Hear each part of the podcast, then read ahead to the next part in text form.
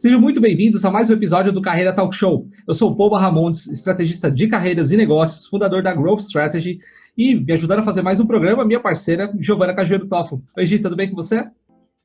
Olá, Paul. Olá, pessoal que está assistindo. Tudo bem com vocês? Meu nome é Giovana, sou consultora de carreira e negócios, além de coach. E hoje a gente vai trazer um convidado muito especial. Foi um convidado que a gente já queria trazer há algum tempo, né, Paul? Penamos para conseguir uma agenda, mas conseguimos que é o Luiz Rasquilha, CEO da Inova Consulting. O Luiz é um expert em inovação e tendência e ele vai compartilhar um pouquinho da história de carreira dele aqui com a gente agora. Bom, como sempre, pegue papel e caneta, muitos insights. Luiz Rasquilha é uma pessoa que eu admiro muito, acompanho ele desde quando ele tinha o podcast na, na CBN. Então, é um cara que está gerando sempre conteúdos novos, falando sobre inovação, tendência. Bom, pega papel e caneta que vocês vão se impressionar com a entrevista, vai ser bem legal. Luiz, muito obrigado eh, pela sua generosidade em poder contribuir com a, com a sua história. Então, conta um pouquinho para a nossa audiência quem é o Luiz, a trajetória profissional do Luiz Rasquilha. Paulo, obrigado. Prazer estar com vocês. Você sabe que sempre das diferentes e várias entrevistas, enfim, ou, ou, ou, gravações ao longo da minha vida, nunca foi centrado no Luiz, foi mais centrado na empresa, na competência profissional, enfim, naquilo que a empresa tem trazido. Então é a primeira vez que de forma estruturada, a gente, a gente vai entrar em temas que nunca foram explorados. Vale o que vale, mas acho que vale, vale trazer essa, essa, essa, esse, esse disclaimer prévio. Então, talvez eu fale aqui coisas que, que não sejam até do conhecimento. Então, quem é o Luiz? Né? 45 anos, uh, nascido em Lisboa, eu sou português de Lisboa, estou no Brasil desde 2010, 2011. Na verdade, eu comecei em 2010 a, a viajar mais para o Brasil uh, em termos profissional, já chego lá, mas em 2011 eu me mudei de forma, de forma oficial, como, como se fala aqui, malicuia, que eu já aprendi também essa expressão. Eu vim de malicuia em 2011 um, e até hoje estou aqui, feliz da vida, gostando cada dia mais do Brasil. Aliás, eu falo que português que chega no Brasil cumpre duas regras: casa com brasileira e tem filho brasileiro. Eu já tenho as duas regras cumpridas, estão no, no carimbo de pontos ou do cartão, de, de, já tenho essas duas, esses dois selinhos lá. Uh, tirando a brincadeira, tem vários amigos meus que fizeram isso, não, não é um nem dois, tá? Que, que, eu tô falando. Mas vamos lá, eu, eu nasci em Portugal, Lisboa, numa família super classe média normal, então nada nada demais. Meu pai, corretor de seguros, a minha mãe, secretária da área comercial de companhia de seguros. Então, eu nasci no meio dos seguros, nunca trabalhei em seguros, mas trabalho muito com seguros, então com companhias de seguros, com corretoras. Hoje são parte do nosso, do nosso grupo de clientes tem essa, essa área aí. Um, fui, fiz, fiz a minha, minha escola, né? A escola como todo mundo faz, né? Fui, fui enfiado numa, numa, numa escola, num colégio particular, com, com uniforme e tal. Teve, teve as suas vantagens, hoje eu vejo as suas vantagens da, da, de ter feito uma escola com uniforme. É, é uma curiosidade, era o único uh, na turma filho de pais separados. Meus pais separaram, eu tinha cinco anos. Uh, e, portanto, a partir de 5, 6 anos, eu tinha duas festas de aniversário, duas festas de, de Natal, um, duas, duas férias que os meus colegas não tinham. E na altura aquilo achava, era meio estranho. Né? Os caras diziam, puta, o cara é filho de pai separado, será que vai, ser, que, que, vai dar certo? Porque havia aquela, 40 anos atrás, o mindset era diferente de hoje. Hoje eu falo ao contrário. Hoje, quem é o filho que não tem os pais separados na, na sala, né? Com, então hoje, hoje a coisa inverteu completamente. E teve, teve as suas vantagens, como acho que teve os seus aprendizados, mas tem, tem um tópico que, que, enfim, temos pouco tempo para falar da história, mas eu vou, vou, vou, pegar os tópicos que me parecem principais. Eu, eu, todos os meus colegas de infância, todos, 100% deles, eh, foram fazer gestão, administração de empresas, eh, management. E quando nós fomos fazer a prova eh, em Portugal, o Enem, vamos chamar assim, em Portugal, chamava prova de aferição, aferição de conhecimento. Havia uma prova de português, para quem ia para ciências humanas, e havia uma prova de matemática para quem ir para ciências exatas. E você, com 17 anos, você não sabe o que você quer ser da vida, mas ainda há 30 anos atrás, não é? Então, como todos os meus amigos iam para gestão, eu também vou para gestão e fui fazer a prova de aferição de matemática, onde eu era ruim, ruim, coisa ruim. Pensa num cara ruim em matemática, eu. Um, e, e, e, aí, quando fui fazer a prova, sai a nota e tinha dado 16. Vamos para uma prévia aqui. A escala de notas em Portugal é de 0 a 20. Eu falei, puta, 16? Caraca, eu tô melhor do que eu achava, então vou entrar em qualquer lugar. Aí um amigo meu, um colega meu de escola, o João, até hoje, nós somos amigos, ele dizia, Luiz, tem um problema aqui. Que problema, João? Peraí, eu sou um nulo a matemática, eu dei certo, eu estudei pra caramba, não sei o que, Luiz, tem um problema aqui. E ele insistiu, tem um problema aqui. Mas qual o problema, João? O que, é que foi? É que na prova de aferição, a escala é de 0 a 100. Eu tinha tido 16%. O que na escala de 0 a 20 tinha dado 2, 3. O que já estava mais condizente com a minha capacidade. Aí foi uma. Um, sabe aquele balde de geografia, né? Eu tive 30 segundos de euforia e entrei na depressão logo depois. Tipo, fudeu, desculpa a expressão, que eu não vou entrar em lugar nenhum, não vou ser ninguém na vida, né?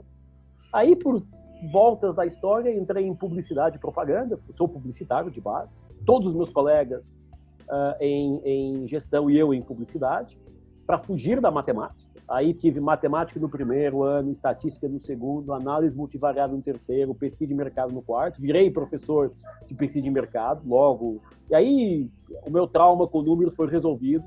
Mas com esse, é um, esse é um, é um, é um pilar marcante da minha carreira, porque mudou radicalmente aquilo que eu ia ser. Eu ia ser gestor, e de repente, por força desse 16, que não era de 0 a 20, era de 0 a 100, ah, eu virei eh, publicitário.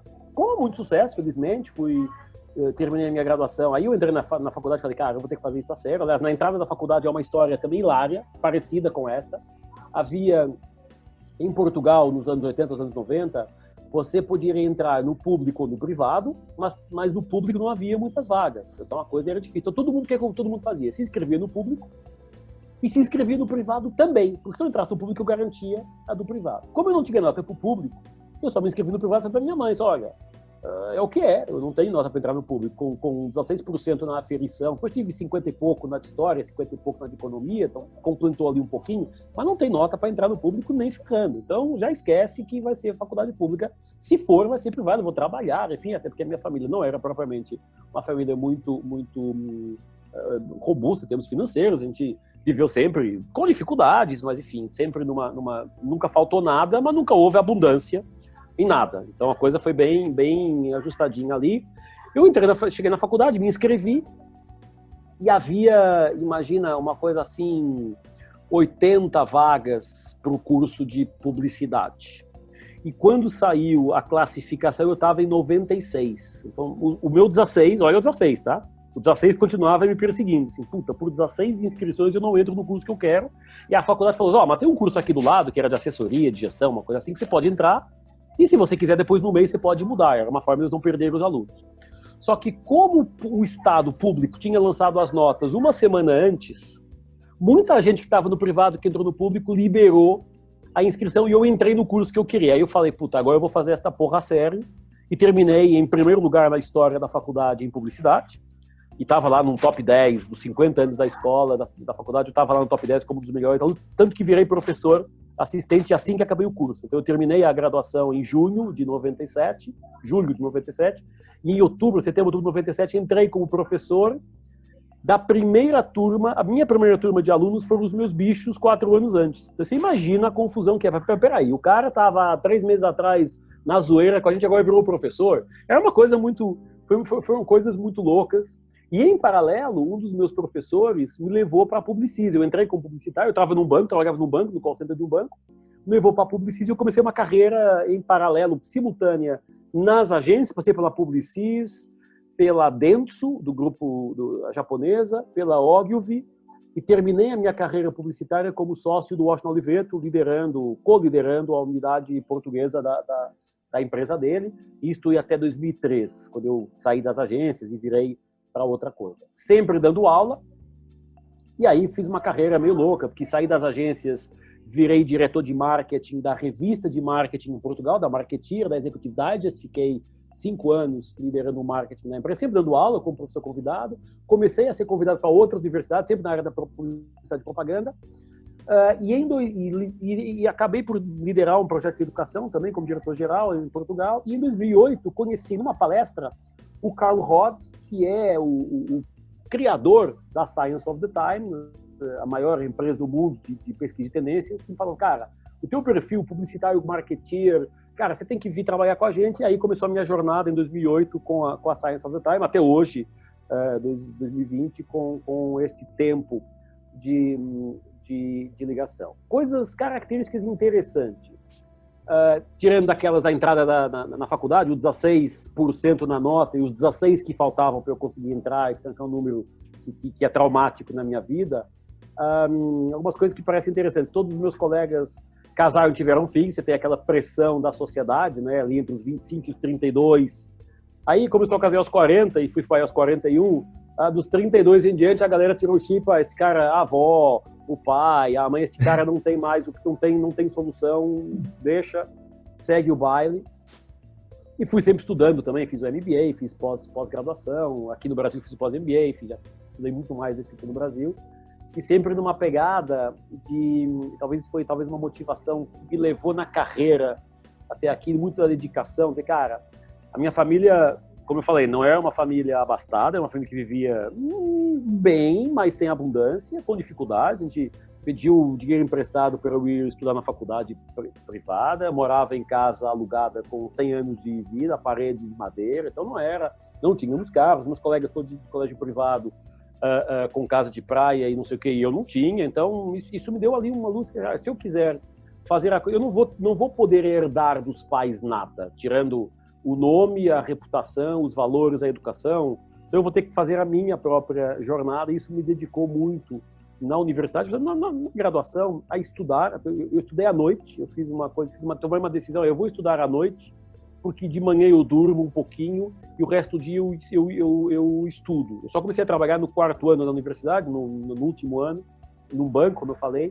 Então isso me, me ajudou e, e, me deu uma rotina de, cara, tem que fazer a série e fazer bem feito. Eu acho que isso foi uma, uma dinâmica que me trouxe, enfim, talvez até hoje, com essa, com essa visão. E, obviamente, ao longo, ao longo da vida, diferentes chefes, diferentes colegas foram sempre referência um, e, que, e eu fui sempre muito cedo, fui o, diretor de contas mais novo do grupo Publicis, não sei como é que hoje se continua ou não, do grupo da Ogilvy, não sei como é que foi, porque eu fui diretor de contas na, na Polícia aos 23 anos e aos 25 na Ogilvy. Não sei se hoje tem alguém mais novo na conversa, mas vale, obviamente, também vale o que vale, mas foram, foram, uh, foram responsabilidades que a gente foi foi arrumando um, e que isso também vai te fazendo crescer, até porque você tem que se virar e quando a gente fala, ah, porque o cara aos 25 anos está na casa do pai, aos 30 anos está na casa do pai. Putz, saiu aos 23.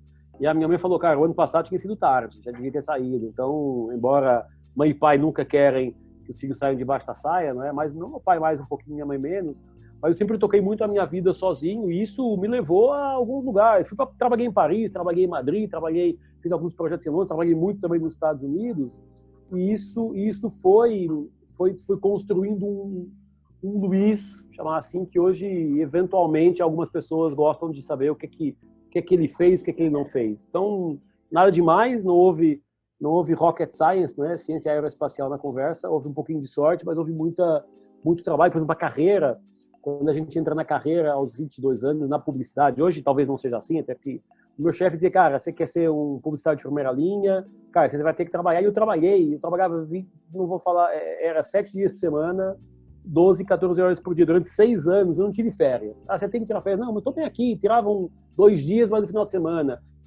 E a coisa rolando. Isso talvez tenha ajudado uh, ao crescimento da carreira. Eu acho que é mais dedicação e transpiração do que inspiração. Inspiração faz parte, mas a inspiração sozinha não te leva a lugar nenhum se você depois não conseguir colocar isso uh, na pauta. Uh, o que é que eu gosto? Faço, tenho uma coleção, eu diria, significativa de, de tênis. Tenho 96 pares de tênis. Meu filho já tem uns 12, uns 14, a coisa já está já tá começando. Uh, tenho uma coleção de relógios, gosto muito de relógios, tenho muitos relógios também. Uh, e agora, desde que o Luiz Guilherme nasceu, temos uma coleção de Hot Wheels que também dá inveja. É, é, temos as duas. Ele tem a dele, que ele brinca, bate, cai do não sei o quê, e eu tenho a minha que está dentro do blister, tudo arrumadinho dentro de caixas, um dia será para ele. Eu tenho uma coleção de, de, mais de 300 carros esportivos em blister, tem Porsche, Lamborghini, Ferrari em blister, que eu entendi que na, que na área do colecionável, do colecionismo, se estiver no blister vale mais, porque não está exposto e tal, então estou até pensando no nosso apartamento de Florianópolis, que a gente tem como pegar uma parede, botar tudo em exposição, quase que virar uma exposição. Um dia, naturalmente, será para o meu filho, mas ele hoje com quatro anos não entende a... Já começa a entender um pouquinho do carro de coleção, que fala, cara, esse carro de coleção, você não pode bater nele. Ah, papai, esse é carro de coleção. Então já começou a ter um pouquinho essa, essa pegada, mas um dia será para ele, obviamente, para ele é, enfim, pode ser um patrimônio, se ele gostar. Ele adora carros, a gente gosta muito de carros. Eu sempre, todo o dinheiro que eu fui ganhando ao longo da vida, sempre tentei ter carros bons. Eu dizia, eu prefiro, eu prefiro morar numa casa menorzinha, mas ter um carro mais legal. Uh, e sempre tive carro esportivo, SUV e tal. E isso, essa, essa, essa febre, eu passei muito com o Guilherme, ele fanzaste carro, não vai pagar nenhum sem os seus carrinhos. Tem um daqueles carros elétricos de criança que ele dirige super bem. Uh, dia que a gente vai levar na escola, trazer da escola, que ele, a gente sai de casa de carro, que ele não, não, não senta no meu colo, para andar na garagem é uma birra se, se você não bota ele para dirigir. Então ele ficou. E quando a gente tá na, tá na estrada, ele fala: Papai, acelera o turbo, porque o meu carro é turbo. Papai, acelera o turbo, o cara tá indo mais rápido que você. Então ele tem aquele espírito de competição. Talvez vire alguma coisa, talvez não vire nada, vale o tempo dirá. Então acho que te dou uma, um panorama, um panorama fãzão do Brasil, aliás. Quem me conhece, a Badu, você falou da Badu, Giovana, a Badu fala que eu sou o português mais brasileiro que eles conhecem. Não tenho nada contra Portugal, uh, embora tenha algumas críticas, obviamente. Não há, não há, lugar nenhum perfeito no mundo, todo lugar tem coisas boas e coisas ruins. Me parece que o brasileiro tem um pouquinho de baixa autoestima, acha que aqui é tudo uma merda e o que é bom é o que vem de fora, o que não é verdade. Tem muita coisa boa, tem muita coisa ruim, como todo lugar do mundo. Não tem, não tem paraíso na Terra, acho que ele existe, mas não é na Terra. Então, a minha crítica a Portugal é, é, é por coisas que não funcionam tão bem, como no Brasil é coisas que não funcionam tão bem, enfim, muito muito adepto. Aqui eu trabalhei, como eu falei, eu trabalhei em vários países, um, com períodos até relativamente longos, e aqui encontrei um país super bacana, me, apoiou muito bem. Acho que o Brasil, para o meu negócio, que é de futuro, tendências e inovação, a mentalidade brasileira da gestão, que é muito influenciada pela, pela, pela educação americana, pelo mindset empresarial americano, é mais aberta, quando comparado com a Europa, por exemplo. Então, eu tive muito mais, uh, uh, diria, ser mesmo, muito mais sucesso aqui, a nossa empresa, o Luiz como gestor, como professor, como consultor, do que, por exemplo, na Europa, onde é, é uma cultura muito mais fechada, quando se fala de futuro, ah, não é bem assim, sempre foi deste jeito, e não há, não há uma predisposição para, para correr riscos, que no Brasil eu encontrei um pouco por todo lado, uns mais, outros menos, mas que nos dá uma, uma visão muito interessante ver essa, essa, essa difer, diferença. E não é dizer que um é melhor do que o outro, não é isso, mas são diferenças. E para o meu negócio, o mercado aqui é mais, é mais interessante do que o mercado lá. Embora a gente tenha projetos lá, clientes lá, mas não é numa escala, obviamente, nem numa velocidade como temos aqui. Então, feliz da vida aqui, tirando a questão do calor, que às vezes a gente ainda não está 100% ajustado. Por exemplo, quando chega, agora, para mim, abaixo de 16 graus já está frio. 16 graus na Europa, você vai para a praia.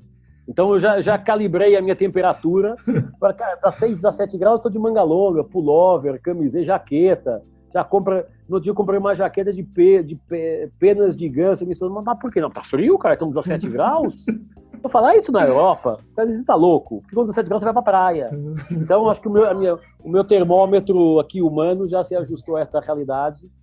Uh, e, e, outras coisas interessantes, você vai se ajustando, né? Quando se fala, ah, vamos ali a Campinas, que são 90 km de São Paulo, você impensável na Europa. 90 km é longe pra caramba. Você não vai. Aqui você vai almoçar e você volta. Ah, vamos ali, a gente vai para Floripa de carro. São 700 quilômetros, 7 horas, 8 horas. De boa.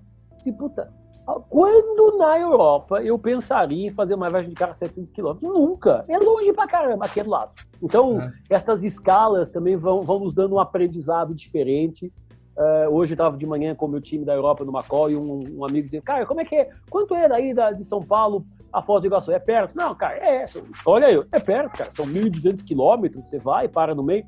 Que perto, isso é longe pra caramba, dá pra ir de avião, de carro, não vai, não. Então na minha cabeça já começa a ser perto. Então a, a nossa, o nosso brasileirismo vai, vai entrando e eu vou adotando algumas coisas. Pastel de feira, enfim, né? algumas coisinhas que a gente vai a gente vai trazendo para a conversa. E eu acho que isso é bom, porque isso, isso também é, adiciona à tua cultura. Eu, europeu, que chegou no Brasil, que, tra que, traz um pouquinho da cultura da Europa, incorpora um pouquinho da cultura do Brasil. Eu acho que isso nos torna melhores pessoas e, no final, melhores profissionais. Mas, como pessoas, nosso repertório alarga um pouquinho. Pode ser, isso é uma coisa interessante. Uma coisa que eu aprendi muito foi o repertório de piada de português, que é uma coisa que a gente não conta em Portugal. Aliás, eu estou mudando isso sobre piada de brasileiro, estou levando essa, essa, esse hábito para lá, mas o repertório de piada de português é uma coisa maravilhosa, eu tenho me divertido muito, eu sei muitas já, então Já conto, eu próprio já conto, mas eu posso, né? Porque eu sou português, eu posso. Verdade. Um mais, já é mais delicada a conversa. E você sabe que eu me identifico muito com, com a sua história, acho que o Paul até percebeu isso, porque primeiro que fui criada no mercado de seguros. Meu pai trabalha no mercado de seguros há 40 anos, então é um mercado que muita, pouca gente conhece, mas é um mercado incrível, com pessoas incríveis. Inclusive, é na temporada passada do Carreira Talk Show, trouxemos muitas pessoas dessa área, né, Paul? E o povo também acabou se encantando um pouquinho pela área de seguros. Meu Segundo, dizia, porque sou marqueteira. Meu pai dizia que o seguro é a então, única coisa que você vende para a pessoa não usar. É. Porque se usar é porque bateu o carro, ficou doente. então você tem que vender uma coisa, ela tem que te pagar para não usar. É o único produto na, na contramão da lógica do consumismo, que você compra alguma coisa para usufruir do benefício. E meu pai dizia isso É isso mesmo. Eu tenho usado isso às vezes nas, nas, conversas. É isso mesmo. É, e, até amplifica as suas capacidades de venda, né? Porque você tem que vender um produto que é para não usar, então é bem. Então, me identifico, também sou marqueteira, amo marketing, marketing de conteúdo, então tem vários pontos de identificação. Então, minha cabeça já pipocou aqui de perguntas. Perfeito. Vamos fazer um rápido intervalinho e a gente retorna para fazer as perguntas para você. Vamos então, sim. Tá bom? O mundo mudou.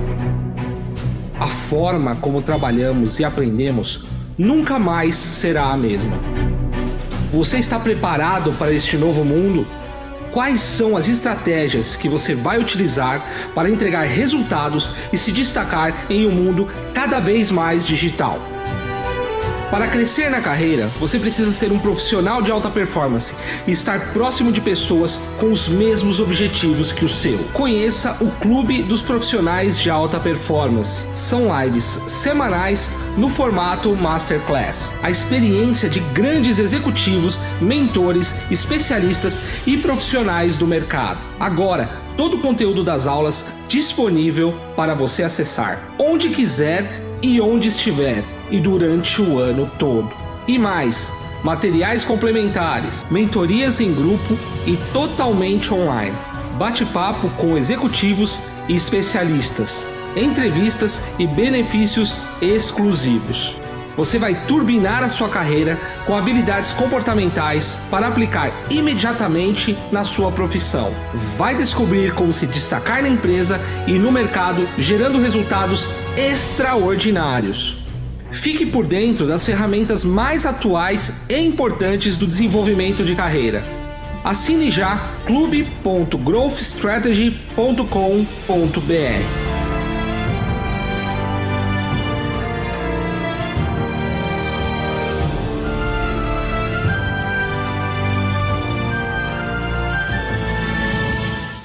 Voltamos. Luiz, que história incrível. É, incrível porque ah, muitas pessoas acreditam, né? Conhece o Luiz Rasquilha, CBN, é, da mídia, e muitas vezes não entende, né? Que, você é uma pessoa comum, tirou 16%, foi do céu ao inferno quando se deu aquele choque de realidade. É, Luiz, uma pergunta que me vem à cabeça assim: muitas pessoas na sua situação tirar uma nota muito baixa, olha e fala o seguinte: não sou para isso e não vou ser ninguém, e acaba muitas vezes desistindo. Você não, você entendeu tudo isso e falou: bom, é, ok, eu vou me ajustando por aqui. Você foi ajustando de acordo com o resultado que você teve, mas de uma forma muito sóbria, né? Então, é, não sei como é que foi na época, é, né? Se realmente foi esse impacto, mas. Hoje é de uma forma sóbria, na altura não é. Quando você tem 18 anos e, de certa forma, você vê. Uh, todos, os teu, todos os meus colegas de escola foram estudar juntos. O, o grupinho foi junto, separou em duas faculdades só. Então, os meus 15, 16 amigos de infância, metade foi para uma faculdade, outra é gestão. Depois teve um ou outro direito, mas, mas eu, e eu disse, puta, ferrou, porque eu vou ficar sozinho. Teve aí o apoio da mãe, obviamente, da mãe do pai, cada um do seu jeito, uh, dizendo, cara, não é o fim do mundo, tá? Porque é, é muito louco. Se fosse hoje, uh, talvez hoje alguém. E não estou dizendo que é melhor ou que é pior, que a minha geração é melhor ou que é pior, não há melhores e piores, há coisas diferentes, há contas diferentes. Eu não tinha uh, opção. Ou seja, aquela coisa, puta, deu errado, vem para casa, no ano que vem você faz de novo, fica um ano vendo Netflix não existia, não tinha essa opção. O dinheiro de casa era curto e eu ou ia trabalhar e na minha cabeça ficou claro que se o que eu tinha que fazer era trabalhar. Aliás, a minha mãe falou: "Não, se precisar, tem um amigo, tem um hotel, você vai vai carregar mala no hotel". nenhum problema em ser maleiro de hotel, não é uma profissão que não envergonha ninguém, como qualquer outra.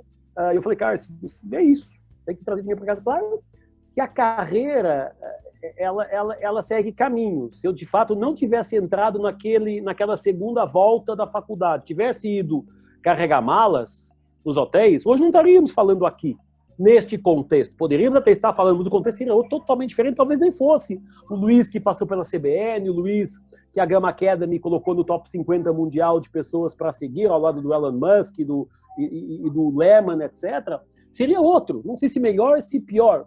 Olhando assim, talvez pior, mas seria outro. Então, acho que a forma nunca foi muito muito planejada. Quando fala, você planejou sua carreira? Não. Nunca planejei minha carreira. Foi tudo acontecendo. Uh, o fato de ter entrado na faculdade foi um. Aconteceu, teve ali um pouquinho de sorte também, esse 16% que virou e tal. A entrada na, na, na, na, na carreira porque um professor me levou. Um, depois a mudança porque alguém me conheceu, depois a vinda para o Brasil porque não sei o que, nunca foi uma coisa planejada. Não, agora eu vou estar três anos aqui e daqui a três anos eu vou estudar não sei o que para mudar sei o que. Isso nunca foi planejado. Coisa foi acontecendo, até porque talvez na minha geração não é que eu seja velho, mas enfim, na geração, na minha dos 45, não havia muito essa preocupação com planejamento de carreira como hoje existe, e faz sentido. Mas na altura não havia. Aquela coisa era a seguinte, cara, estuda, arruma um emprego para a vida e cala a boca. Trabalha a tua vida inteira na mesma coisa, porque o mundo é assim.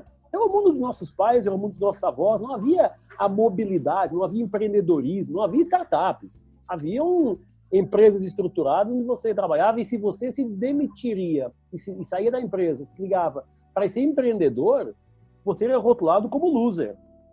Ou seja, no início da minha carreira, há 20 anos atrás, você dava certo quando você tinha casa própria e carro próprio.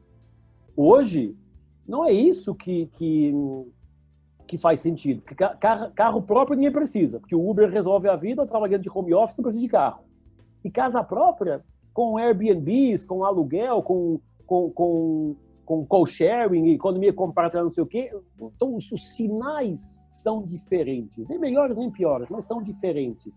Então, naquele contexto, cara, eu pensei, ferrou, não vou entrar na faculdade, vai ser um, vai ser um, vai ser um desgosto para minha mãe, para minha avó, que eu sou a primeira pessoa da família hum, graduada, ou seja, feita, que fez a, fez a Eu e meu irmão, mas a gente não somos irmãos de sangue, somos irmãos por afinidade, mas eu, na minha família, fui o primeiro, uh, e até agora o único, porque a família é muito pequenininha, talvez o meu filho possa ser o segundo, uh, mas eu fui o primeiro a ser graduado. E eh, havia um desgosto ali na família, uma, uma tristeza se eu não tivesse ido na faculdade. Foi um mega, uma mega, uma mega um, alegria. E quando eu terminei o curso, na, numa posição de primeiras posições, e, e fui convidado para professor assistente, aí virou o orgulho da família um, isso foi muito legal. Com 18 anos, hoje vale como memória para dizer, cara, eu tive ali um pouquinho de sorte, porque a sorte também faz parte do jogo. Tive ali um pouquinho de sorte, tive também sempre um apoio muito forte dos, dos meus pais, mais até em alguns vezes da minha mãe, que estava mais próximo. Meu pai separado, eu vivia com a minha mãe. Mas não, vamos, vamos, vamos dar um jeito. Você vai fazer a sua faculdade, fica tranquilo. Se não for agora no ano que vem, você trabalha agora no ano que vem você vai. Então, o que hoje é normal, naquela altura era uma coisa meio estranha. Se você não, não fizesse o caminho direitinho, entrasse na faculdade aos 18, saísse aos 22, alguma coisa estava errada na sua vida. Hoje é comum parar um ano para pensar na vida. É, também o contexto é diferente. Nem todo mundo pode fazer isso, mas hoje mais pessoas podem fazer isso e eu venho de, uma, de um extrato da classe social que não podia fazer isso. Talvez meu filho possa, é, eu não podia. Então, essa sobriedade que você colocou, Paul, Acho que hoje ela pode ser colocada na mesa, mas naquela altura era mais instinto de sobrevivência do que sobriedade específica do que fazer ou não fazer. E tive sorte, eu confesso, não tenho nenhum problema em dizer, eu tive um pouco de sorte, uma ponta de sorte também, que ao longo dos anos me acompanhou mais do que me abandonou. Tive um outro momento, como todos na vida, um outro momento pior, de, de grandes dificuldades, mas demos a volta e a sorte também tem, tem andado ao lado. Não é só isso, não podemos confiar só na sorte, temos que preparar para ela mas ela ajudou. Ela deu ali uma, um empurrãozinho em dois ou três momentos certos. Uh, o empurrãozinho que eu brinco que é a minha. Uma, eu tenho duas avós, uma faleceu, a outra ainda está, está viva, com 97 anos. Eu falo que a minha outra avó lá em cima tem dado algumas, alguns, alguns tapas. Não? Você vai para ali e a gente vira. Enfim, é uma forma de, de manter alguma ligação emocional aos entes que já foram. Muito legal, Luiz. É, é, a gente vê na sua fala valores, né? Principalmente de família, valores que têm muita sinergia com os nossos. É, mas eu quero fazer um shift aqui na nossa conversa, porque é futuro e tendências, né? Uhum. Eu vejo muita gente falando disso, ainda mais agora com o coronavírus. Esse tema está brilhando os olhos de muitas pessoas. E a minha pergunta, eu não sei se ela é muito simples, mas vou, vou fazê-la mesmo assim. Hoje, se você precisasse indicar para alguém que quer trabalhar com futuro e tendências, com inovação, uma competência, uma habilidade principal a ser desenvolvida, qual seria? Uma, uma é difícil, mas eu vou tentar, porque temos várias, não é? Uh, eu, acho, eu acho que a, que a principal, não sei se, podemos chamar competência, mas a principal, eu chamo todo dia no meu, meu time, cara, temos que estar de folha branca. O que é estar de folha branca? Estar preparado para ler, ouvir, testar coisas que em algum momento dizem, não, isso não faz sentido. Porque nós somos formatados como seres humanos para olhar para trás. Faz desse jeito que deu certo, vai dar certo na sua vida. Se o seu pai trabalhou e estudou desse jeito e deu certo, faz igual. Se, se a sua empresa, você trabalha sempre, trabalha, faz igual. E eu tenho falado que a principal competência, o, que o, o momento que o mundo vive de transformação é único na história. Não tem na história da humanidade, quem quiser olhar aí na história ver, um momento tão transformador como o que nós estamos, como que estamos vivendo agora, com coisas boas e com coisas ruins. Eu acho que com mais coisas boas. Vai ser a minha lente de olhar para o futuro. Então, eu acho, eu acho que essa, essa flexibilidade barra resiliência, barra abertura ao novo, que não tem nada a ver com, com partido político, mas a abertura ao novo, a novidade, ao que está acontecendo, a curiosidade, eu acho que é a principal, não vou dizer que é a única, mas é a principal. Sem essa, não adianta estudar um, Prospective Foresight, não adianta aprender sobre currente, não adianta ler sobre tendência se você não estiver disposto a dizer, puta, e se? E se eu fizer diferente? E por que não? Uh, colocar mais dúvidas e mais perguntas do que verdades absolutas. Eu acho que essa talvez seja a primeira, o primeiro pilar, não o único, mas o primeiro pilar para a gente poder minimamente começar a desvendar o que está acontecendo. E é muito louco, porque quem faz isso, você falou, é um tema que está agora na pauta. Quando eu, quando eu cheguei no Brasil há 10 anos, uh, falando de tendências, de futuro, uh, o pessoal olhava, esse cara é louco. O cara está falando uma coisa que não, não, é assim, não vai ser assim. E foi muito, muito louco, porque há um ano atrás eu fiz uma apresentação, uma palestra, um mega evento, tinha mil e poucas pessoas, e estava falando das tendências da próxima década, e houve um cara que postou no Instagram o seguinte, uma foto minha e falou, eu ouvi este cara há oito anos, sete anos, uma coisa assim. Achei que ele era louco. E cheguei à conclusão que ele acertou todas as previsões, que eu, tudo que ele falou aconteceu. Tenho que começar a dar mais credibilidade ao que os caras estão falando de futuro. Talvez hoje, porque é um tema mais na pauta, e se provou, talvez eu seja, no outro dia, um concorrente nosso, e você é o decano do tema, porque a maioria das empresas que falam de ciência e inovação tem três anos, tem cinco anos. Gente muito boa, muito competente, mas também muito picareta falando que não sabe. Nós temos 12, 13 de vida e a nossa matriz tem 30. Então há um lastro de experiência que nós hoje temos e que diz, cara, a gente falou que isso ia acontecer. E é muito louco porque todos os nossos clientes, que estão clientes com a gente há seis anos, há sete anos, há oito anos, falam, puta, você falou e de repente a coisa aconteceu. Então, o tema de futuro e tendências, eu acho que ganhou uma credibilidade muito por força do coronavírus, infelizmente, porque ele falou, cara, temos que começar a olhar para o futuro e para aquilo que a gente achava que nunca ia acontecer, aconteceu, e que se acontecesse não chegava até nós e chegou. Começaram a dar um pouquinho mais atenção, e eu acho que isso é uma boa oportunidade para, quem já está, nós, a, a Aerolito, a W Futurismo, pessoas que eu conheço, que eu respeito muito, fazem muito bom trabalho também, um, que, que começam a ter talvez um pouquinho mais, e diferentes players, do, Cavalini, meu, meu querido amigo Ricardo Cavalini, um monte de gente aí boa falando de diferentes perspectivas no mundo, não só no Brasil, no mundo. Uh, e, e, o que eu falo é o mapeamento de futuro, que a gente chama Prospective Foresight, e, e, e a identificação de tendências concorrente no trend tracking, é hoje, na minha opinião, a mais eficaz ferramenta, não é a única, mas é a mais eficaz ferramenta para reduzir incerteza e ambiguidade sobre o que vem pela frente. Então, se você pautar as suas decisões de gestão pelo que as tendências estão dizendo, pelo que os cenários estão mostrando, e tem um monte de empresa boa, tem a, a McKinsey, a BCG, a PwC, a Accenture, a Deloitte, só para falar das, das, Big Six, elas estão publicando coisas de muitíssima boa qualidade. Nós temos as nossas, então não falta conteúdo para você tentar identificar o que vem pela frente. Nós temos agora apresentando, nós estamos gravando antes do nosso Inova Day, tá? O Inova Day da, da Inova vai ser em outubro, agora no final de outubro, estamos gravando no início de outubro, mas é um momento que a gente vai apresentar o nosso estudo sobre 2030. O que, que vem pela frente? Ah, mas eu não acredito. Não acredite, mas não recuse. Olhe com algum espírito crítico e vá vendo se aquilo que nós estamos dizendo vai ou não acontecer e como é que pode influenciar a sua vida. Então, acho que isso é uma. É, a, a, gente sai, e não é a gente Luiz Inova, mas a, os profissionais da área de futuro, de entender, saem fortalecidos, infelizmente, da pandemia e do momento que o mundo está atravessando, mas saem fortalecidos porque a, a gestão começou a entender, peraí, deixa eu reservar aqui um pouquinho de tempo para estar mais atento ao que vem pela frente. O que, é que o aquecimento global, a alteração climática, não é aquecimento global, o que, é que a alteração climática significa, o que, é que o envelhecimento significa, o que, é que a conectividade significa, o que, é que é o movimento de megalópole da cidade, enfim, tem milhões de caminhos que podem inspirar sua, o seu negócio, pelo menos a ter um pouquinho mais de certeza do que, do que fazer ou não fazer. Eu acho que essa é a principal competência que a gente deve colocar na pauta.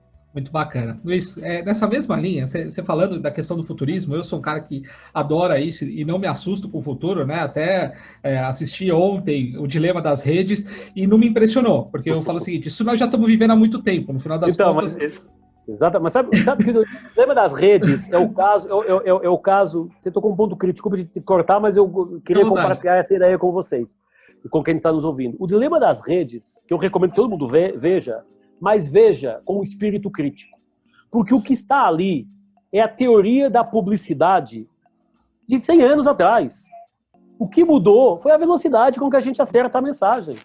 Não tem nada mais do que isso. E de repente tem umas teorias da conspiração, não porque a questão da, da, da mente, a que... cara, bullshit. Aquilo é a teoria da publicidade, é a teoria da comunicação, da persuasão, que todo mundo na, na vida sabe que existe e aceita, levada a um nível de profissionalismo e de assertividade que a tecnologia permite. Nada mais. Agora, temos que saber, estamos aprendendo a viver nesse contexto. Isso não está em causa. Mas aquela visão, nossa, como assim a rede social? Querido, você vive em que mundo? Essa porra tem 200 anos. Começou com a Coca-Cola lá atrás e com a Marlboro nos cigarros e agora está falando de qualquer coisa. É, é, é a assertividade do data tratado tecnologicamente para te entregar o que você quer. Persuasão publicitária. É, é que, no, é que no passado o algoritmo chamava publicitário, na verdade, né? Exatamente. É a mesma coisa. Exatamente. E chamava, e chamava pesquisa de mercado Exato. com um pouquinho de sensibilidade do plano do, do, do planner, de mídia. O cara dizia, eu vou lançar a Coca-Cola. Então deixa eu colocar ali no G, na Globo, no Jornal da Noite, Nacional, porque me parece que quem está assistindo é o target. Hoje, esse me parece saiu da conversa e entra o algoritmo direto, que é o Paul quer ver Coca-Cola, mas a Giovana não quer. E eu vou dar ao Paul um, um estereótipo de Coca-Cola com o qual a gente fica cara de polo, mais descolado, mas para Giovana, talvez não possa ser o cara descolado, tem que ser uma menina mais maquiada, mais, mais arrumada, porque o estereótipo Cara, foi só afinar a ferramenta de segmentação. E fazem do dilema das redes uma coisa que quase que vai para terapia. Desculpa, não tem nada a ver. É teoria da publicidade otimizada. E eu fui professor de publicidade 10 anos, fui publicitário. Para mim, aquilo. A minha esposa é advogada, né? Ela assim, cara, mas você mesmo assim, ô Vivi, espera aí. E eu expliquei, eu, eu, fui buscar, eu tenho um blog, tá na net ainda, que publiquei em 2005 para os meus alunos de publicidade, tem lá a, a, a, o primeiro post é definição de publicidade. Técnica de comunicação de massas, devidamente estruturada para persuasão, para levar você a comprar, a consumir um produto, um serviço, uma marca. Cara, só que agora isso foi levado ao extremo do, do afinar.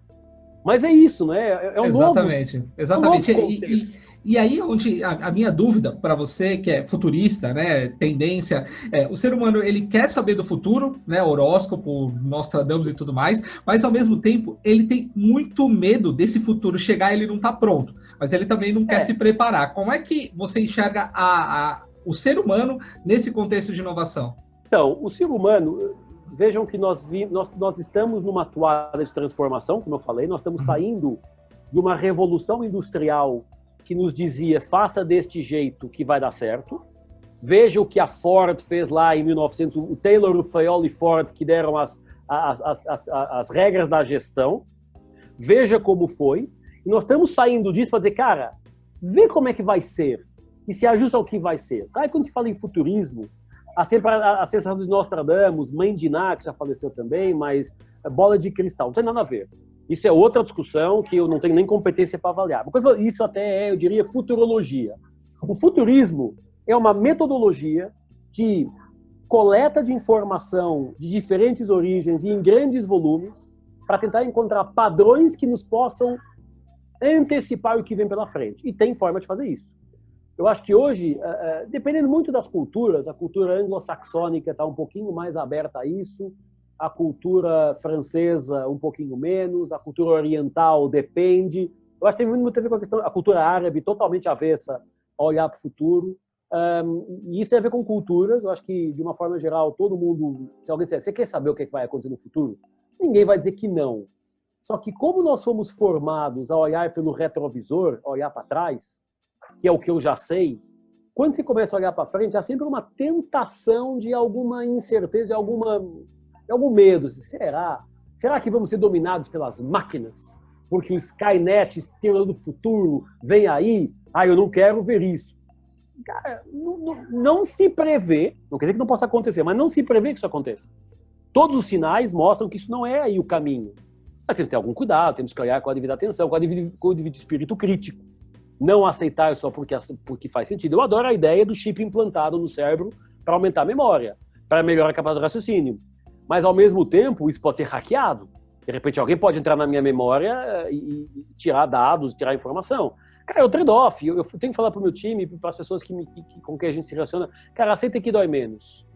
Aceita que dói menos, vai chegar, tá aí, se prepare. E depois você vai escolher o que você quer adotar e o que você não quer adotar na sua vida e vai seguir feliz.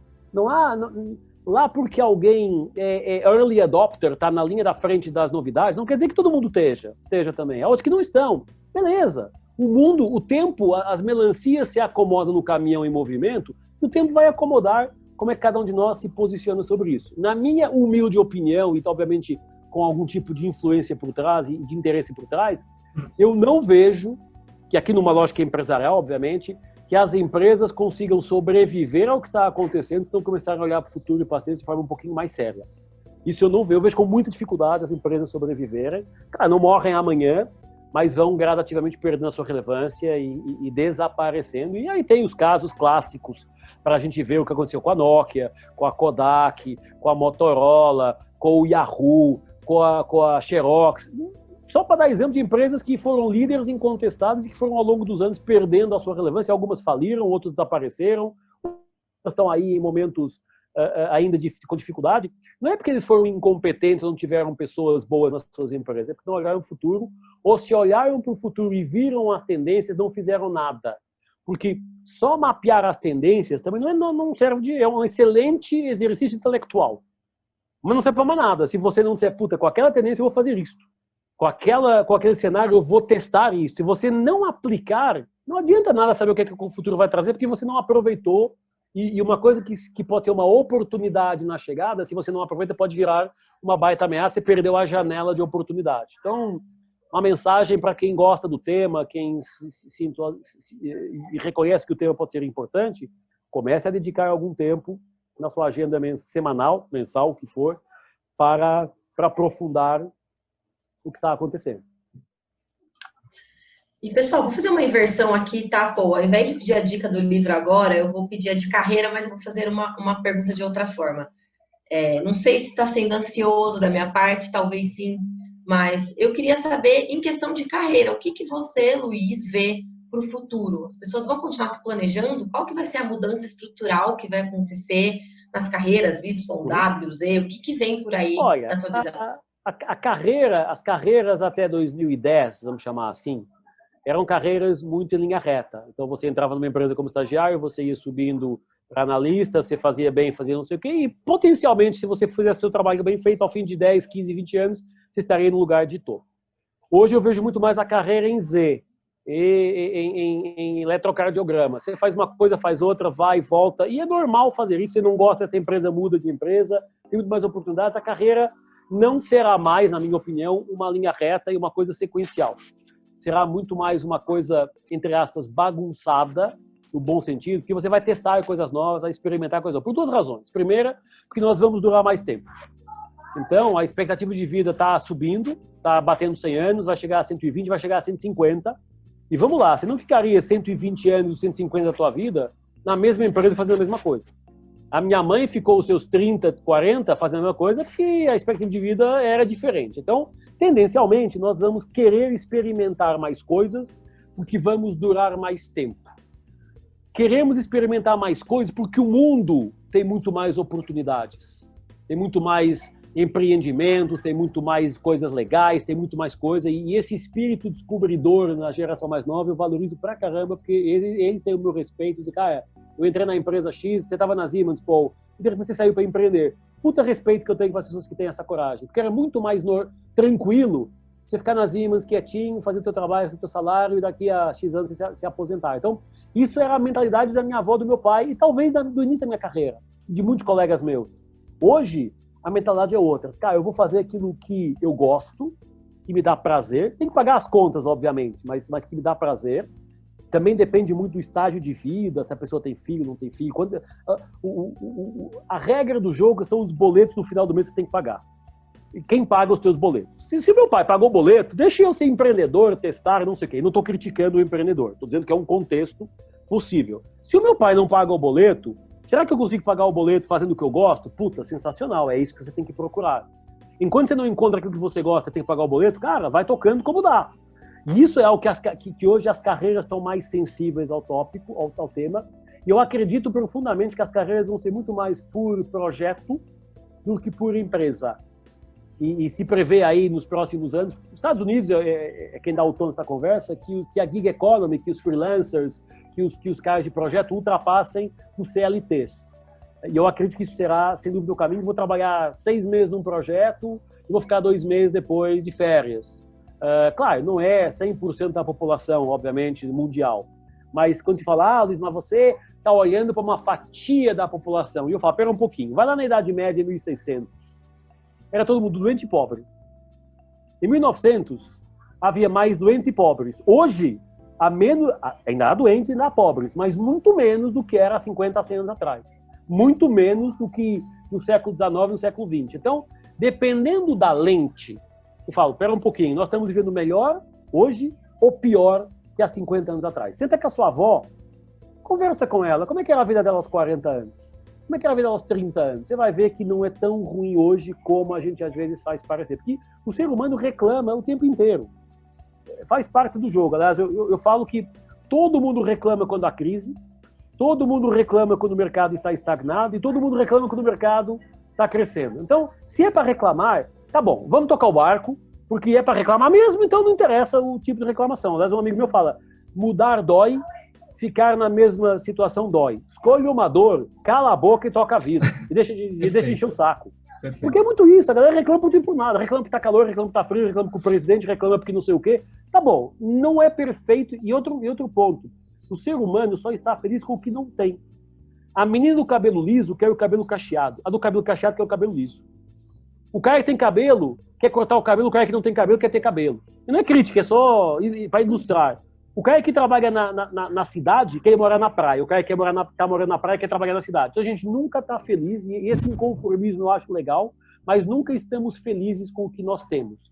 Eu acho que esse inconformismo e esse desconforto talvez seja o maior insumo, o maior, o maior, o maior, o maior combustível que as nossas carreiras podem ter. E a partir daí ir atrás do que dá prazer, te faz feliz, que você acha que você é bom, que você gosta, eu tenho a sorte hoje, acho que sempre tive essa sorte, desde que entrei nas agências de publicidade, fazer uma coisa que eu gosto, que dá muito prazer fazer e que eu acho que sou minimamente competente fazendo. Um, se tivesse que trabalhar numa outra profissão que, que talvez não fosse tão dedicado, não fizesse tão bem, não entregasse mesmo, porque eu faço uma coisa que eu gosto, que eu acho que, que dá muito prazer fazer, essa discussão de futuro, entendeu? e ajudar mais empresas, mais profissionais, mais pessoas a entrar nessa discussão. Uma coisa que eu gosto, encontrei o meu caminho, criei, como eu falo desse caminho, porque as, todas as metodologias que a Inova usa foram criadas por nós, foram inventadas em casa. A gente, a gente construiu um negócio hoje global de uma folha em branco, como eu sempre falo, folha branca. Isso nos dá prazer de, de tentar fazer. Nem sempre conseguimos, nem todo mundo consegue ter essa capacidade, mas cada um tem que continuar é, caminhando. Eu, eu, acho que o pior que pode acontecer é a gente se acomodar ao que temos. Um, e essa é a minha visão. Não estou dizendo que seja a única certa ou que, ou que seja certa ou errada. É a minha. Foi a que me deu a possibilidade de eu estar falando com vocês e vocês reconhecerem no Luiz alguém que pode trazer alguma coisa para quem nos escuta. É a, minha, é a minha jornada. Tem outras jornadas de excelente sucesso, totalmente diferentes. Por isso é que vocês estão entrevistando diferentes pessoas. A minha foi esta. E, a, e aqui eu recomendo é esta, porque foi aquela que deu certo comigo. Se eu comecei a perguntar, se você começasse hoje, do zero, lá atrás, 40 anos atrás, o que, que você faria diferente? Duas ou três coisas eu faria diferente mas não faria muito mais. Porque quando você toma as decisões na sua vida, você toma a decisão convicta que é a decisão melhor com a informação que você tem. Depois o tempo de falar, puta, foi uma decisão errada. Eu podia ter feito de outro jeito. Olhando para trás, falando no passado, é fácil, né? Falar, ah, você deveria ter feito, é fácil, depois de ter passado pela confusão. Ah, hoje eu olho para trás e vejo, obviamente, onde é que eu errei, onde é que eu acertei, onde é que eu errei feio, onde é que eu acertei muito bem, onde é que eu fiquei mais ou menos. Hoje, tivesse que fazer um retrolativo, ah, uma, via uma viagem no tempo, havia três ou quatro coisas que eu não tinha feito. Na carreira, duas delas, garantidamente. Uh, a nível pessoal, mais duas ou três. Eu tenho, eu tenho mais acertos do que desacertos. Mas os desacertos, os erros, é onde você aprende mais, obviamente. Né? Você aprende com o erro. Tem que ter, também tem que ter um pouquinho de, de disponibilidade mental para poder aprender com o erro. Acho que, que esse é um ponto que nós temos medo. As empresas têm medo. A cultura das empresas são avessas ao erro. Precisamos errar para aprender. Claro, minha avó dizia: na primeira qualquer erra, na segunda erra quem quer, na terceira erra quem é burro. Se você continuar errando na mesma coisa, você é burro. Agora, errar é a primeira vez, aprender com isso e corrigir, e corrigir a rota é sinal de humildade, de crescimento, de capacidade. É, de errado, fiz certo agora. Então, é muito tranquilo. A gente, a gente tem que saber viver muito com o erro. E, e as carreiras têm que saber viver com o erro também. A gente não vai acertar tudo. A gente vai errar mais do que acerta. Mas quando acerta, o prazer é infinitamente maior do que a frustração de quando você erra. Eu hoje conto aos meus 16% traumáticos, mas já ultrapassei esse trauma melhor. Continua ali, vai continuar ali, até porque é uma, é uma boa parte do meu storytelling, faz parte da minha vida. Cada um de nós tem os seus traumas. Eu tenho esse. Mas, mas tem. Eu, eu acho que as carreiras vão para isso. As carreiras caminham para cada um construir a sua trilha, a sua jornada é, que não significa que tem que ser igual ao do colega do lado, ao do pai, ao do chefe, ao do professor. Cara, faz teu caminho, não, não tem que ser igual. Ah, porque meu pai, meu avô era advogado, meu pai é advogado, tem que ser advogado. Por quê? Por que, você tem que ser advogado? Se o teu pai, Giovana, foi seguro, corretor de seguro, é corretor de seguro, será que você tem que ser profissional de seguro? Talvez não, talvez sim. Você decide. Se meus pais nunca me disseram que eu tinha que ser profissional de seguros, era natural. Meu avô era de seguros, meu bisavô era de seguros, meu pai era de seguros, a minha mãe de seguros, era natural que eu fosse de seguros. Super, porque, cara, eles conheciam quem podia me dar emprego quando eu acabasse a faculdade. Eu, eu, meu pai e minha mãe tinham nome nas companhias, eu, eu seria filho de, portanto, teria mais interessa, facilidade em poder aprender. Eu não fiz isso, porque eles também queriam me obrigar. Você tem que ser profissional de seguro. Até tentaram, até porque o meu primeiro emprego eu cheguei a estagiar numa corretora, o chefe da minha mãe, mas estive lá dois meses. Porque ele falou, cara, vai tocar tua vida, vai ser feliz, eu tive um convite a publicismo, meu professor falou, cara, eu quero ser publicitário, não quer ser profissional de seguros. Um dia trabalhei para seguros e hoje, como eu te falei, trabalho para vários, mas naturalmente na carreira, se o meu bisavô foi, o meu pai, o meu avô foi, o meu pai foi, eu seria. Isso já lá atrás não fazia muito sentido. Hoje não faz sentido absolutamente nenhum. Você pode escolher. Eu acho que isso é a maior liberdade que nós podemos ter, podemos escolher a nossa a nossa jornada.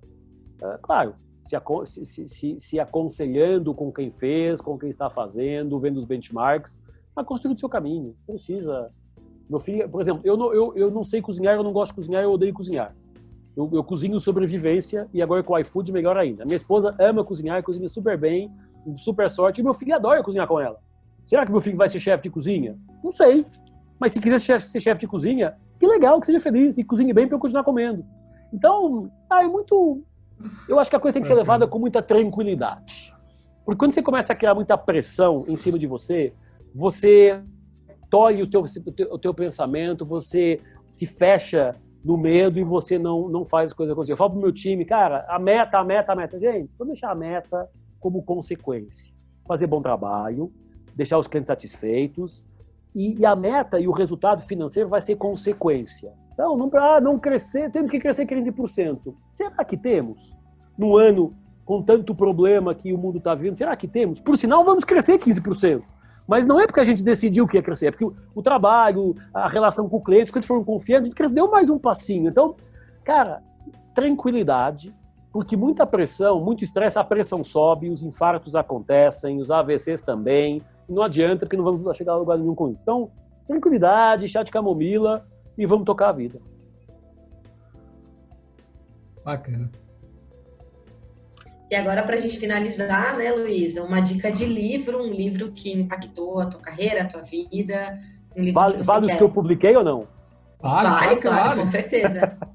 Aí é juiz em causa própria, né? Falar dos meus é em causa própria. Mas há um autor que eu gosto muito, muito conhecido, Yuval Harari, um israelense aí recente. Ele é um historiador, eu acho que ele é melhor historiador do que futurista, tá? O Sapiens é muito melhor que o Homo Deus na minha humilde opinião, quem sou eu para criticar o Harari, mas, mas como futurista, vocês falam, posso fazer essa opinião, eu gosto muito dele, eu acho que ele tem uma visão muito interessante, eu recomendo uh, o pacote Harari, Sapiens, Homo Deus e as 21 lições do século XXI, acho que são é um combo.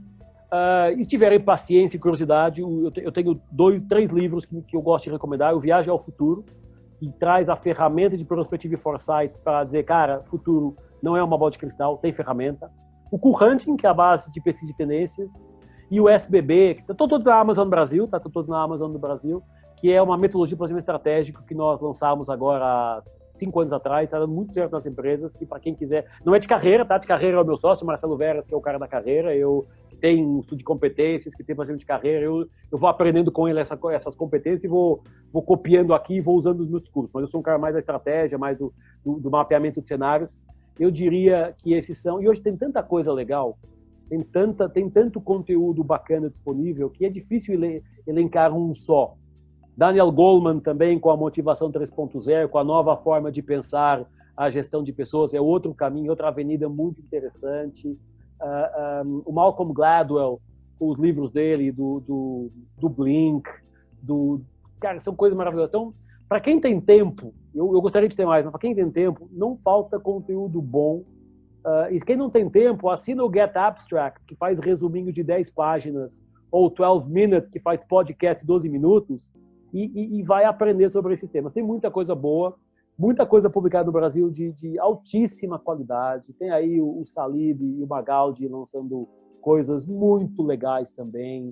Uh, tem muita gente boa, então é difícil dizer um só. Desculpa, é difícil dizer um só, porque tem muita bacana. coisa legal. Não, bacana. É, Baita dica. Coisa. Então, é isso. Acho que isso é. Mais uma vez, acho que não, é, não faz igual ao Luiz, mas pega naquilo que o Luiz fez e vê se alguma dessas coisas pode te inspirar a, a, melhorar alguma coisa na tua vida ou a não fazer alguma coisa na tua vida. Não é dizer, ah, eu quero fazer igual. Tinha um tempo atrás um menino, 18 anos, a ah, eu quero fazer igual a vocês. Cara, não faz, porque o contexto é diferente, as pessoas são diferentes, o mundo é diferente pode, se inspira em algumas coisas e constrói o teu caminho. Porque se você quiser fazer igual e não der os mesmos resultados, porque não vai dar, você vai se frustrar. Porque como assim eu fiz igual, estudei a mesma coisa e não deu o mesmo resultado? O contexto muda. Então, acho que é importante saber é, é, pegar as diferentes fontes de informação, as diferentes perspectivas e a partir daí construir a sua jornada. Eu acho que esse talvez seja o melhor conselho que eu possa dar a alguém, sei que eu posso, obviamente, aconselhar alguém, nesse caminho, independente da idade. Tem, temos muitos alunos na Inova, de pessoas bem mais velhas do que eu, com pessoal com 50, dizer, cara, eu quero mudar minha carreira, o que, é que eu faço? E eu vou compartilhando, eu, o time, temos um baita time de professores, baita time de, baita equipe na Inova ajudando, uh, dizendo, cara, constrói o teu caminho, põe uma folha branca na mesa e vamos, vamos, vamos ver o que, é que faz sentido construir para você. Eu acho que isso talvez seja o segredo do sucesso, é, é, é talvez, digo eu, mais perguntas que verdades absolutas, tentar encontrar cada um de nós nosso caminho. E, enfim, se inspirar em quem está fazendo. Esse é o nosso grande objetivo. Por isso que a gente trouxe você. Queria te agradecer, Luiz, pelo seu tempo, pela sua Obrigado. generosidade e pela sua história. Sensacional poder ouvir e conhecer o, o Luiz por trás do Luiz. Então, obrigado. Obrigado pela Imagina, oportunidade. Obrigado eu. Obrigado eu. Espero em breve que a próxima entrevista seja não com a praia de fundo aqui no Zoom, mas já na praia mesmo uh, que será o outro estágio, será outro estágio da carreira. Vamos ver se isso é possível. Com certeza. Muito obrigada, Luiz, e muito obrigada Obrigado. a você também que nos assistiu. E a gente se vê no próximo Carreira Talk Show.